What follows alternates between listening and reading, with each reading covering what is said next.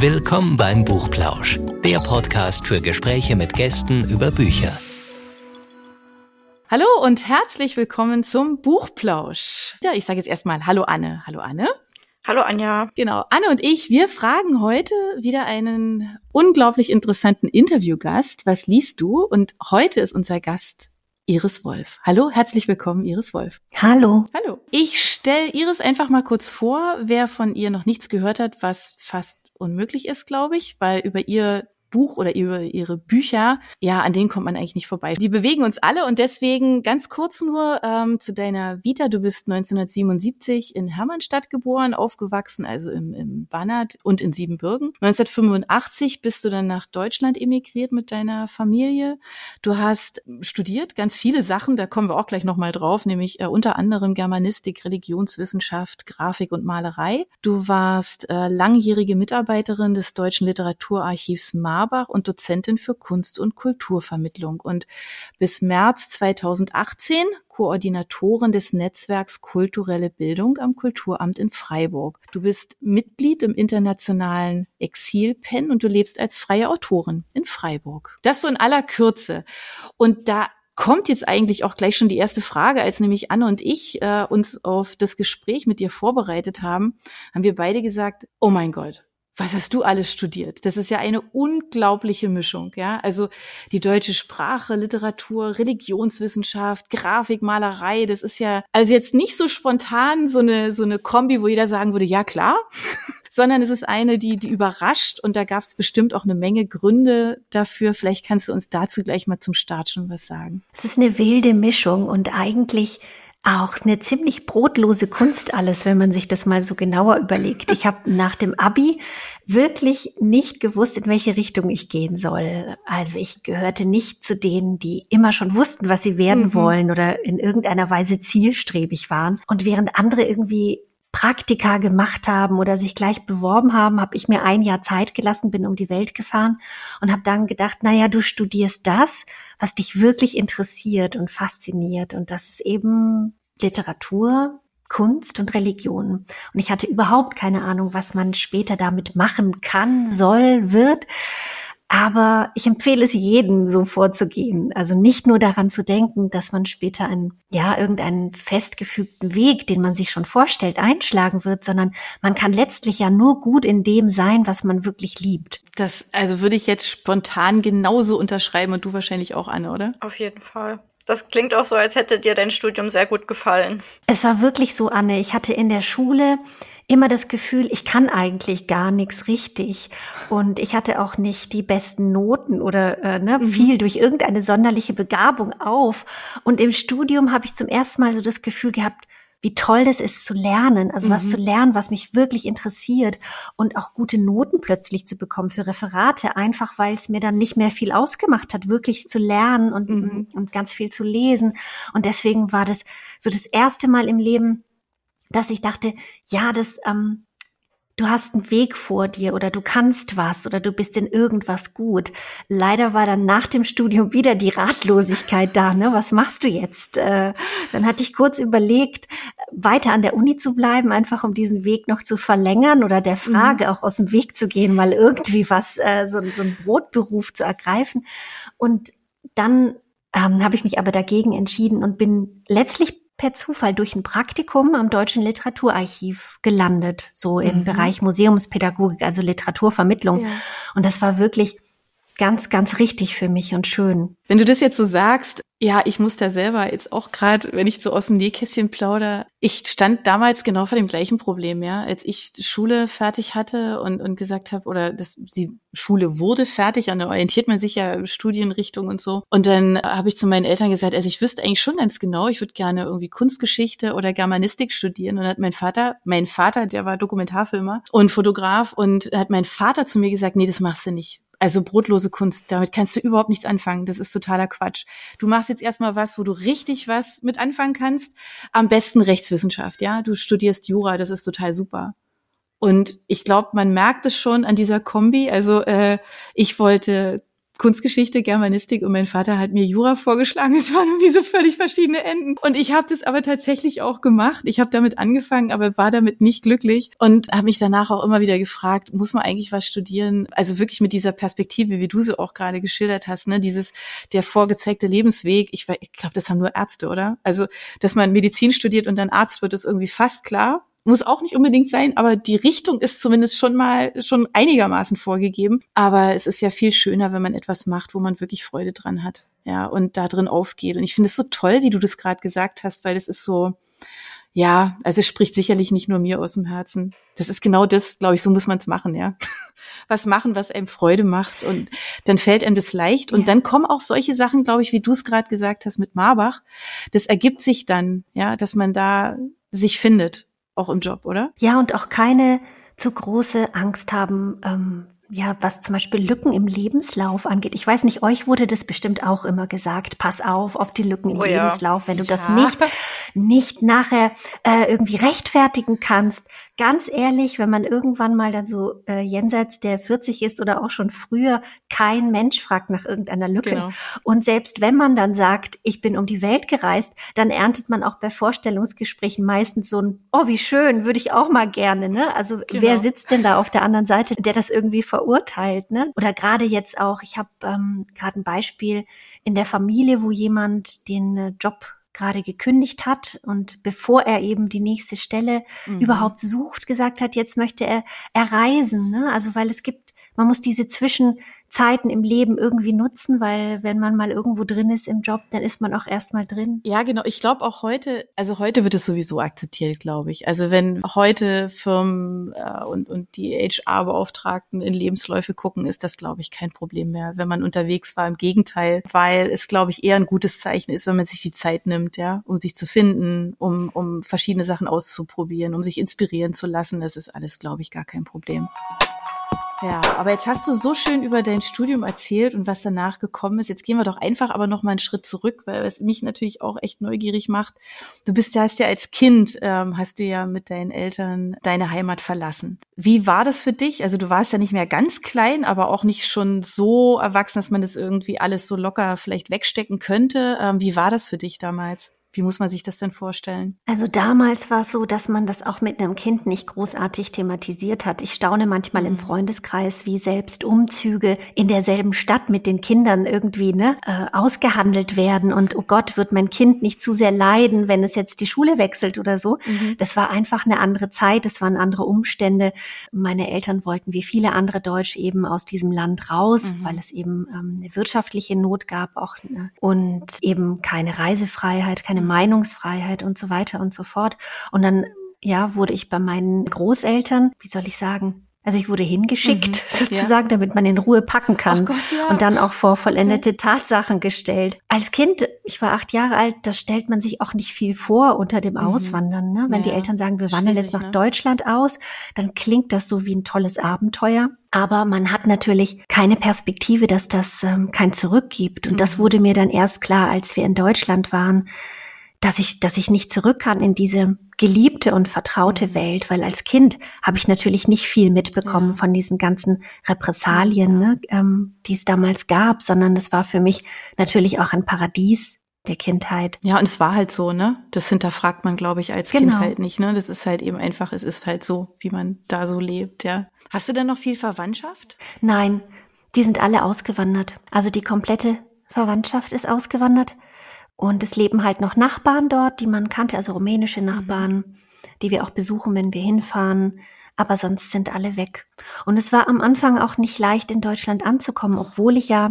Im selben Sprachraum geblieben bin. Ne? Also andere haben es ja viel schwerer, die auch noch die Sprache wechseln und sich nicht verständigen mhm. können. Aber trotzdem, ja, die Welt hier anders hat andere Regeln gehabt. Ne? Also ich hatte da, ich hatte zum Beispiel keine mhm. Markenklamotten. Ich weiß noch, wie schlimm das damals war. Das war so gerade die Zeit, wo man sehr so mit Markenjeans okay. und Markenrucksäcken und was. Ne? Und wir hatten am Anfang eben nicht viel. Und wir haben zwei Jahre in einem Übergangswohnheim gelebt, alle in einem Zimmer Mhm. Und das war schon eine schwere Zeit, hier wirklich anzukommen. Hast du das Gefühl, dass dich das Thema auch sehr geprägt hat, weil du es ja auch ähm, in deinen Büchern und jetzt vor allem auch in deinem neuesten Buch Die Unschärfe der Welt dieses Thema ja ansprichst? Einerseits natürlich Rumänien an sich und dann auch der Flucht. Ja, es ist so, als müsste ich mir als erwachsener Mensch ähm, diese Themen nochmal neu erarbeiten.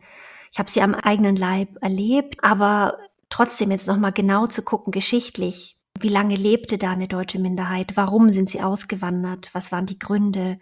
Wie war das Zusammenleben dieser verschiedenen Nationalitäten in dem Land? Das finde ich extrem spannend, auch für Fragen der Gegenwart. Ne? Wie leben verschiedene mhm. Kulturen miteinander? Und wirklich irgendwie so ein Wunsch, mir das alles nochmal zu vergegenwärtigen. Aber ich habe auch das Gefühl, da lauern noch so viele Geschichten oder da wollen so viele Geschichten erzählt werden. Und ich erzähle einfach gerne Geschichten oder denke mir gerne Geschichten aus. Und dann denke ich, dann schöpfe ich doch daraus, mhm. aus diesem meinem Herkunftsland. Ich könnte sie auch woanders ansiedeln. Ähm, sie könnten auch woanders spielen, aber das ist eben mein Stückchen Erde und ähm, mhm. dann äh, spielen sie dort und dann können eben andere Menschen diese Welt auch kennenlernen. Also ich weiß nicht, wie es euch geht, aber ich finde es mhm. auch toll an Büchern, die eben nicht in mir bekannten äh, Gegenden spielen, vielleicht auch gar nicht in Zeiten, ja. oder Ländern, die ich kenne. Und trotzdem sind es Geschichten, die mich angehen und die mich berühren können. Das so. liebe ich. Ich liebe das, weil, weil man einfach eben wirklich für sich selber so viel mitnimmt. Ne? Also ich sage jetzt mal, das ist so im, im Erfahren, im, im Lernen, ja, Lernen, also im besten Sinne, ne? Einfach, dass man etwas kennenlernt wo man vielleicht einfach auch noch nicht so viel weiß und durch so diese, ja, auch durchaus emotionalen Komponenten halt einfach nochmal ganz anders teilhat. Ja, also das finde ich immens spannend. Ist es für dich dann eigentlich dann auch so ein bisschen sowas gewesen wie, weiß nicht, du hast ja wahrscheinlich schon auch deine, deine Eltern, deine Verwandten gefragt, ja, vermute ich jetzt einfach mal. Ähm, so ein bisschen auch, um deren Beweggründe auch zu verstehen und zu verstehen, was es eigentlich, was das, also eben auch diese Thematik mit ihnen gemacht hat, um das einfach so ein bisschen, weil du, ja, du hast ja vorhin auch gesagt, du warst ja noch klein und für dich war das einfach so, ja, mitgenommen und dann ankommen, aber um das so ein bisschen nachvollziehen zu können, was da, was da damals war. Absolut, Anja, bis heute, also vom ersten Buch bis heute, befrage ich die Verwandtschaft. Also nicht nur die Verwandtschaft mhm. natürlich, der Kreis wird größer an Lebensgeschichten, die ich auch sammle. Ne? Ich gehe direkt auf Menschen zu, die ich kennenlerne und frage, ob sie mir einfach erzählen von ihren Erfahrungen. Und wenn sie das machen, müssen sie auch den Pakt eingehen, dass das dann irgendwann auftauchen kann bei irgendeiner fiktionalen Figur. Darauf, auf dieses Wagnis müssen sie sich einlassen. Und bei meiner Familie, da, da gibt's immer noch so viele Geschichten das kennt ihr vielleicht auch von mhm. euren Familien. Es gibt so Geschichten, die werden immer wieder erzählt, über bestimmte Sachen wird aber nicht gesprochen. Und irgendwie wächst auch das Vertrauen in meiner Familie, mir diese Geschichten anzuvertrauen, weil die Bücher sind wie so kleine Erinnerungsschatzkästchen. Ne? Also die mhm. werden natürlich auch verfremdet oder wie gesagt, werden einer Figur beigegeben, die überhaupt nichts äh, mit der Urheberin oder dem Urheber der Geschichte zu tun hat. Aber da ist auch das finde ich auch spannend einfach, auch gerade bei den Eltern und Großeltern, weil das sind so nahe Menschen und man meint so viel von ihnen mhm. zu kennen, aber eigentlich kennen wir nur einen ganz winzigen Ausschnitt ihres Lebens und ähm, sie auch als junge Menschen ähm, mhm. zu sehen oder zu befragen, wie das war und einfach auch so Geschichten erzählt zu bekommen, die einen so staunen lassen. Ja. Ähm, das äh, finde ich, finde ich wirklich spannend. Also für mich ist es ein großer Schatz, mit dem ich wuchern kann. Ich finde, man merkt da in Büchern oder auch vor allen Dingen die Unschärfe der Welt sehr an, dass da so viele Schicksale drinstecken, weil es ja auch ähm, sieben Kapitel aus sieben unterschiedlichen Perspektiven ist und das, das wirkt wie so eine Collage zusammen. Würdest du sagen, dass das zu deinem Schreibstil gehört oder dass du das jetzt so für dich entdeckt hast? Anne, das war eigentlich so ein Schreibprozess über die Jahre. Meine ersten beiden Bücher sind relativ klassisch auserzählte Welten. Und dann habe ich mit dem dritten Roman, so tun, als ob es regnet, die Lücke entdeckt. Also dieses episodenhafte Erzählen, das einfach auch vieles ausspart und somit die Leserinnen und Leser auch fordert, diese mhm. Lücken zu füllen mit der, mit der eigenen Fantasie, sich zu fragen, was ist in der Zwischenzeit passiert, wie hängen die Figuren zusammen. Und dieses episodenhafte Erzählen, das hat mir sehr viel Freiheit gegeben und jetzt auch bei der Unschärfe der Welt war das für mich ganz passend auch zu dem Grundthema des Romans, weil es wird ja Samuels Leben erzählt, aber nie aus seiner Perspektive, sondern anhand der Berührungen mit anderen Leben. Mhm. Und damit werden die anderen Menschen, die ihn prägen, für mich so deutlich und aber auch sichtbar, dass letztlich, dass man in der Gegenwart eines jeden Menschen auch ein bisschen anders ist. Also wer ist man eigentlich selbst? Und ähm, diese Wandelbarkeit von Identität, aber auch ähm, die Wichtigkeit anderer Menschen für unsere eigene Entwicklung, die ist in dieser Multiperspektive einfach sehr gut greifbar.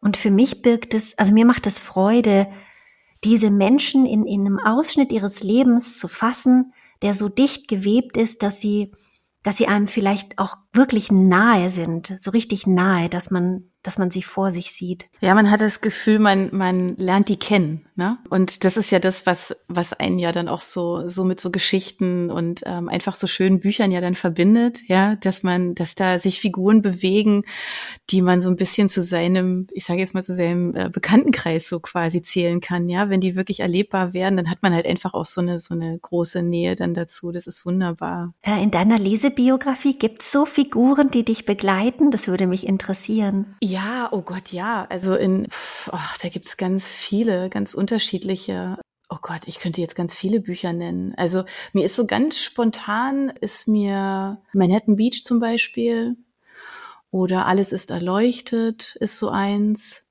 Ich gucke jetzt gerade mal in mein Bücherregal. Das habe ich hier so wunderbar vor mir.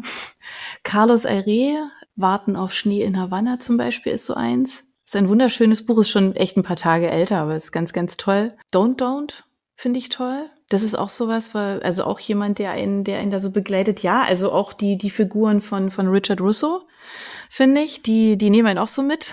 Ja, also es ist ja, es sind ja auch sehr, sehr ruhige, eigentlich sehr ruhige Bücher, die nehmen einen auch so, so, also die Gestalten nehmen einen so mit. Also pff, ganz viele. Ich habe gerade gestern ähm, zu Anne gesagt, ich lese jetzt gerade fertig, in jetzt in den letzten paar Seiten äh, das Flüstern der Bäume. Ähm, ist auch sowas. Da sind tatsächlich Figuren, die einem dann so ans Herz wachsen auch, ja, mit denen man so mitgeht und sich ja so mitleidet, sich mitfreut, ja, wenn was Gutes passiert, ja. Ich finde es ganz wichtig. Wie geht's dir, Anne, damit? Ja, ich habe jetzt auch gerade in mein Bücherregal geguckt, aber wir sind irgendwie nur die äh, letzten zwei Bücher, die ich gelesen habe, eingefallen. Das war einmal Writers and Lovers und da verfolgt man eben eine Autorin mhm. dabei, mhm. wie sie ihr Erstlingswerk fertig schreibt und dabei eben auch mit einigen Problemen klarkommen muss. Und ich hatte total oft so ein den Moment, wo sie ein einziges Gefühl beschrieben hat und ich habe mich da so drin wiedererkannt, obwohl mit ihrer Lebenswelt mir überhaupt nichts überschneidet aber sie konnte die Gefühle einfach so gut rüberbringen. Mhm. Genau. Und das weibliche Prinzip lese ich auch gerade noch. Und da ist es eben auch so, dass eine junge Studentin so ihren Weg im Leben ähm, sucht und dabei mit äh, dem Feminismus und führenden Feministinnen in Kontakt kommt, die sie so ein bisschen leitet. Und das ist auch sehr schön geschrieben, wie sie sich da einfach entwickelt. Das ist auch interessant, was du gesagt hast mit den Gefühlen. Da habe ich auch bei meiner letzten Lektüre darüber nachgedacht, dass wenn ein jemand fragt, wie es einem geht, ne, dann äh, sagt man meistens gut mhm. oder nicht so gut oder mittel oder was weiß ich. Aber zwischen gut und schlecht liegen so viele feine Nuancen. Und dass man in einem guten Text, in einem guten Buch etwas von diesen feinen Nuancen ähm, lernt. Also man lernt sie wahrzunehmen. Ne? Wenn du sagst, ähm, wie sie sich fühlt oder wie sie ihre Gefühle mhm. ausdrücken können, konnte. Ähm, das heißt, man lernt diese Gefühle im eigenen wahrzunehmen, aber sie auch zu verbalisieren. Also wirklich und wahrhaftig sagen zu können, wie es einem mhm. geht, zum Beispiel. Oder auch nur sich selber einzugestehen, wie es einem eigentlich gerade geht. Ja, das ist ein, ist ein guter Satz für diese Zeiten jetzt auch, ne? Weil ähm, das ist ja durchaus ein bisschen durchwachsen, äh, wie es dem einen oder anderen jetzt in dieser Situation geht. Das stimmt. Ein kurzer Schwenk passt so ein bisschen so in das Thema, ne, wie es einem so geht, wie man was empfindet. In die Richtung, es würde mich natürlich auch, nachdem ich das gelesen habe, dass du Mitglied im internationalen Exilpen bist, ähm, hat mich jetzt natürlich auch interessiert. Du bist ja als, als Kind, hast du ja deine Heimat verlassen. Wie bist du in diese Organisation gekommen und warum vor allem? Also warum bist du da aktiv? Was, was treibt dich da an? dich da zu engagieren? Wie bei solchen Organisationen üblich wird man gefragt, ob man beitreten will.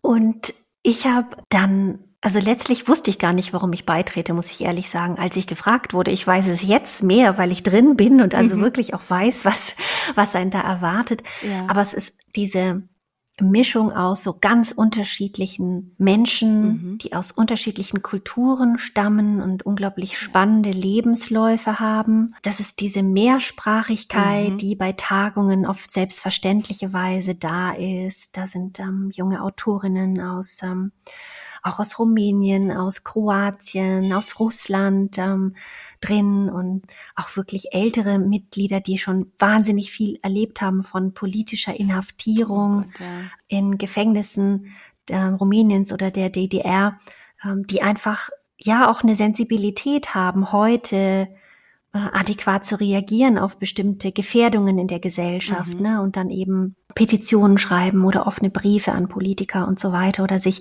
ähm, für Asylrecht einzelner Sch ähm, Schriftstellerinnen und Schriftsteller einsetzen. Aber es ist wirklich letztlich auch vielleicht ein Stück weit dieses Verständnis von Exil, weil ich habe auch darüber nachgedacht, sehe ich mich als Exilautorin? Das ist so ein großer Begriff, mhm. den man eigentlich mit was ganz anderem verbindet. Aber es ist letztlich ja eigentlich nur die Aussage, dass man nicht mehr dort lebt, wo man mhm. seine Heimat mhm. sieht und ja, dass genau. eben aus politischen Gründen ähm, diese Heimat verlassen wurde und und es gibt so viele spannende Autorinnen und Autoren, die auch diese Fluchterfahrung oder Migrationserfahrung mhm. haben und damit einhergehend eben auch, dass es die Möglichkeit gibt, sich in anderen Dingen zu beheimaten, in sich selbst zum Beispiel. Mhm. Also die Heimat zu verlieren oder zu wechseln, ja. bringt ja auch eine Freiheit mit sich, dass du weißt, du kannst ähm, woanders Fuß fassen, du kannst woanders ankommen und du kannst ähm, in dir selbst sich beheimaten, in Büchern, in äh, mhm. äh, allen anderen möglichen Dingen. Ne? Es ähm, ist letztlich eine Freiheit auch da drin, zu sagen, man verlässt sich nicht nur auf diese eine Heimat, wo man geboren worden mhm. ist. Wie muss man sich so den Auftrag dieser Organisation vorstellen? Also es sind ja alles Autoren, die sich da ähm, zusammengeschlossen haben, aber ist es das, was du gerade eben schon so skizziert hast, dass man sich dann äh, meinetwegen für, für inhaftierte Autoren einsetzt, dass man äh, Petitionen schreibt, dass man da wirklich tatsächlich so aktiv ist und sagt, hey, wir setzen uns jetzt für jemanden ein? Ist das der, der Grundauftrag? Das ist ein Teilauftrag, würde mhm. ich sagen. Der andere Auftrag ist einfach, den Schriftstellerinnen und Schriftstellern ein Forum zu geben für den Austausch, mhm. zum Beispiel eben auf den Jahrestagungen oder durch ähm, mhm. eine Facebook-Gruppe oder durch äh, den E-Mail-Verteiler, dass man füreinander da ist oder ein Gesprächspartner hat, die ähnliche Erfahrungen gemacht mhm. haben, sich aber auch zu unterstützen in Publikationsmöglichkeiten. Ne? Also mhm. ich bin ja wirklich immer gesegnet gewesen mit guten Verlagen. Also ich habe jetzt zwei gehabt, einmal den Otto Müller Verlag in Salzburg und jetzt Klett-Cotta in Stuttgart. Aber vielen anderen ist es nicht gegeben. Mhm. Die suchen für ihre Texte kleine Verlage händeringend ne? mhm. ne? Ähm, und sich da auch ähm, gegenseitig zu unterstützen, denke ich, ist, ist, ist auch wichtig. Das ist ganz schön, dass, ja, dass man das jetzt auch einfach mal so im Gespräch auch mal kennenlernt, dass wir dich das fragen durften. Genau, weil ich finde das einfach unheimlich interessant. Aber jetzt sind wir ja so ein bisschen auch, äh, sind wir gerade mal wieder abgekommen von, von deinem Buch, aber da gibt's ja noch so ein Thema Sprache, ähm, was ich ganz, ganz spannend finde, weil so ein einige ihrer Figuren ja denken, dass die Sprache, dass Sprache nur ungenügend das Erleben eigentlich abbilden kann, ja. Benutzt du deshalb so eine lyrische Sprache, so reich, so mit Metaphern und allem drum? Ist es das dann, warum du das so machst? Ja, das ist, ich glaube, das ist eine gute Erklärung, so wie du es gesagt hast. Wenn man ein Gedicht mhm. liest, dann steht ja ganz viel in den Zwischenräumen. Ja. Na, ein, ein Gedicht ist letztlich nicht wie eine mathematische Formel, dass du sie eins zu eins auflösen kannst. Das heißt, äh, in Gedichten, also in Poesie, gibt es immer so einen Rest, der nicht ausgedeutet werden kann, der unsagbar ist, ein Restgeheimnis. Mhm.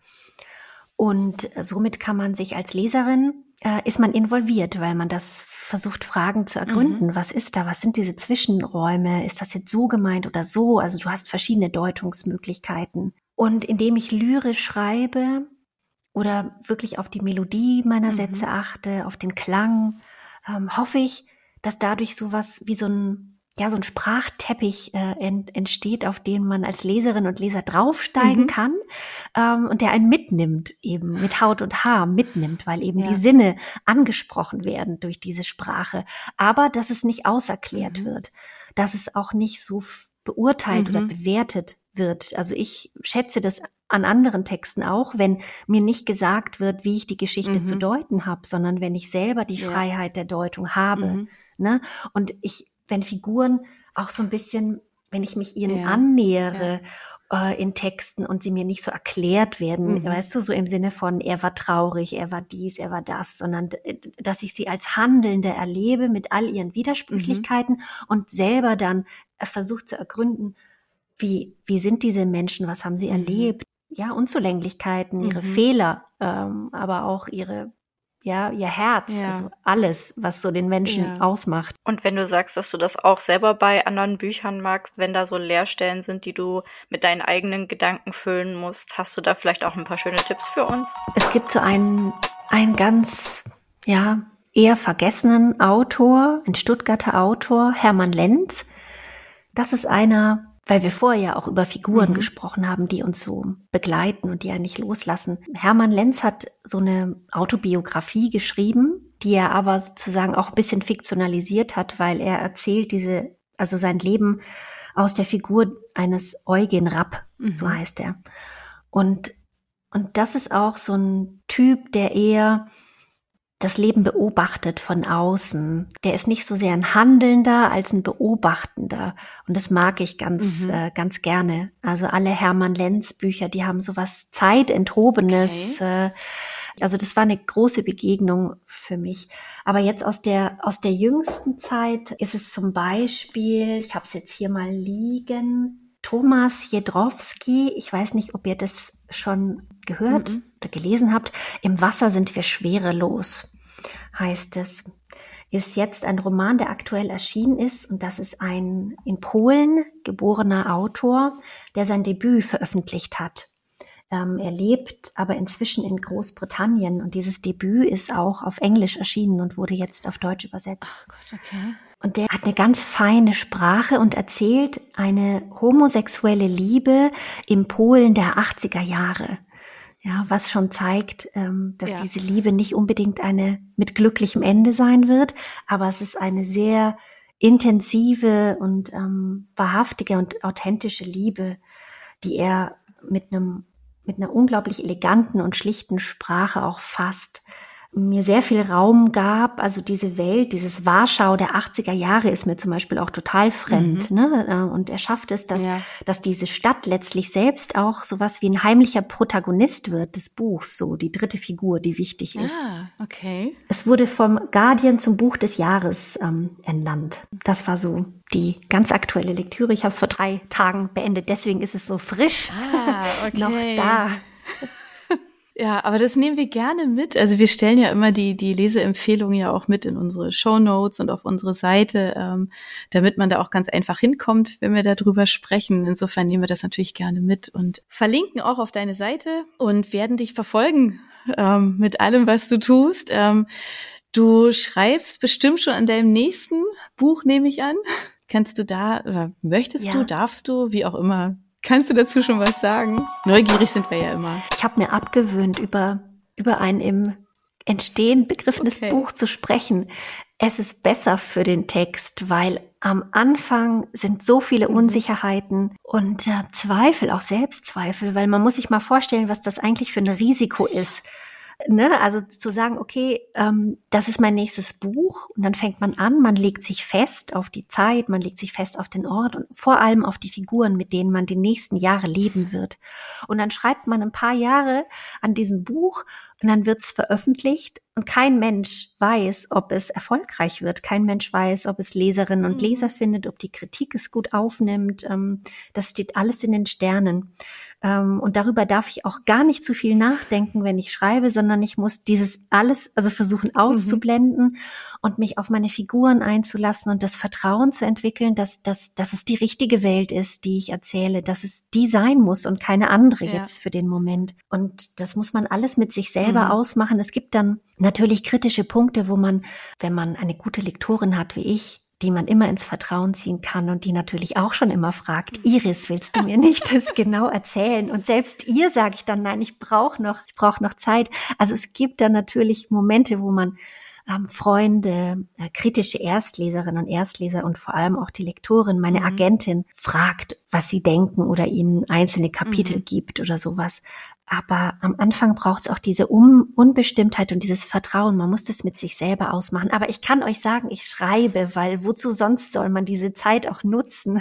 Das ist super. Ja, du hast ja auch mal in einem Interview gesagt, das finde ich, finde ich total schön eigentlich, weil man sich das so, glaube ich, so richtig gut vorstellen kann. Und du hast ja mal gesagt, also es gibt so für dich so einen ersten Satz, und dann ist es wie äh, nachts auf der Autobahn. Also, ne, und das ist eigentlich nicht so richtig, man kann da ja auch nicht so richtig weit gucken, hast du da, glaube ich, gesagt. Und dann kommt es halt einfach so, Stück für Stück entwickelt sich das. Und das gibt dir, also solange du nicht drüber sprichst auch, ja, glaube ich ja einfach auch genügend Freiraum zu sagen, eigentlich möchte ich dann doch lieber vielleicht das in die Richtung oder in die Richtung oder einfach mal gucken, was da passiert. Das ist ja total spannend, weil das macht ja auch was mit dir, diese Geschichte. Ja, also du, du erlebst da ja etwas mit, ne, so wie du das jetzt so beschrieben hast. Finde ich total spannend. Ja, das stimmt. Das ist ähm, wirklich ganz wichtig, weil die Leute stellen sich ja natürlicherweise dann irgendwas vor. Stell dir vor, ich würde jetzt zum Beispiel irgendwie drei Schlagworte nennen und dann würden viele vielleicht erschrecken und sagen, nein, nein, ich wünsche mir was ganz anderes. Ja. Äh, oder äh, oje, oje, das ist zu, äh, zu wagemutig und ob das klappt und so weiter und so fort. Also man hat immer irgendwie Reaktionen und mhm. man wird selbst ja, genau. verunsichert. Genau. Das schränkt dich auch zu sehr ein, ne? Das ist, warum auch? Ja, warum sollte man das dann tun? Ja, verstehe ich. Aber es, es reicht ja schon, es ist schön, dass du sagst, du schreibst. Insofern wird wieder etwas kommen. Äh, wir freuen uns da sehr darauf und ähm, ich würde jetzt sagen, wir machen dir einfach mal den Vorschlag, sobald dein nächstes Buch kommt, sprechen wir spätestens dann wieder mit dir und sind sehr neugierig drauf, was es denn dann geworden Wie schön. ist. Ähm, genau, also wir begleiten dich äh, sehr, sehr neugierig und sehr wach. Ähm, und äh, ich sage jetzt an der Stelle einfach mal vielen, vielen Dank für deine Zeit dass wir dich so ausquetschen durften. Und wir freuen uns einfach drauf, wenn wir uns in den Augen behalten, genau. Ich freue mich auch. Das hat so viel Spaß gemacht. Das ging so schnell vorbei. Wir könnten gleich noch mal eine zweite, eine zweite Fortsetzung machen. Also es war wirklich Dankeschön. schön, mit euch zu Dankeschön. sprechen. Vielen Dank. Für unsere Buchplauschhörer haben wir übrigens noch etwas ganz Tolles. Falls ihr nämlich jetzt gerade nach dem richtigen Hörbuch sucht, dann könnte Bookbeat eine gute Idee sein. Stöbert durch über 50.000 Hörbücher entdeckt Bestsellerlisten, die Hörbücher von DP natürlich auch, oder lasst euch ganz persönliche Empfehlungen geben. Ihr wollt das einfach mal ausprobieren? Buchplausch und Bookbeat schenken euch einen ganzen Monat Bookbeat for free. Meldet euch einfach mit dem Rabattcode Buchplausch bei Bookbeat an oder geht auf die Seite www.bookbeat.de slash Buchplausch und schon seid ihr dabei. Den Link, den haben wir auch noch einmal in die Beschreibung der Podcast-Folge eingefügt. Also nutzt dieses wunderbare Angebot, einen Monat lang so irre viele Hörbücher zu hören, wie ihr wollt, denn genauso funktioniert Bookbeat. Das ist nämlich toll. Ihr könnt so viele Hörbücher hören, wie ihr wollt. Das ist doch jetzt genau das Richtige, oder? Also ausprobieren. Wir freuen uns mit euch. Bis dann.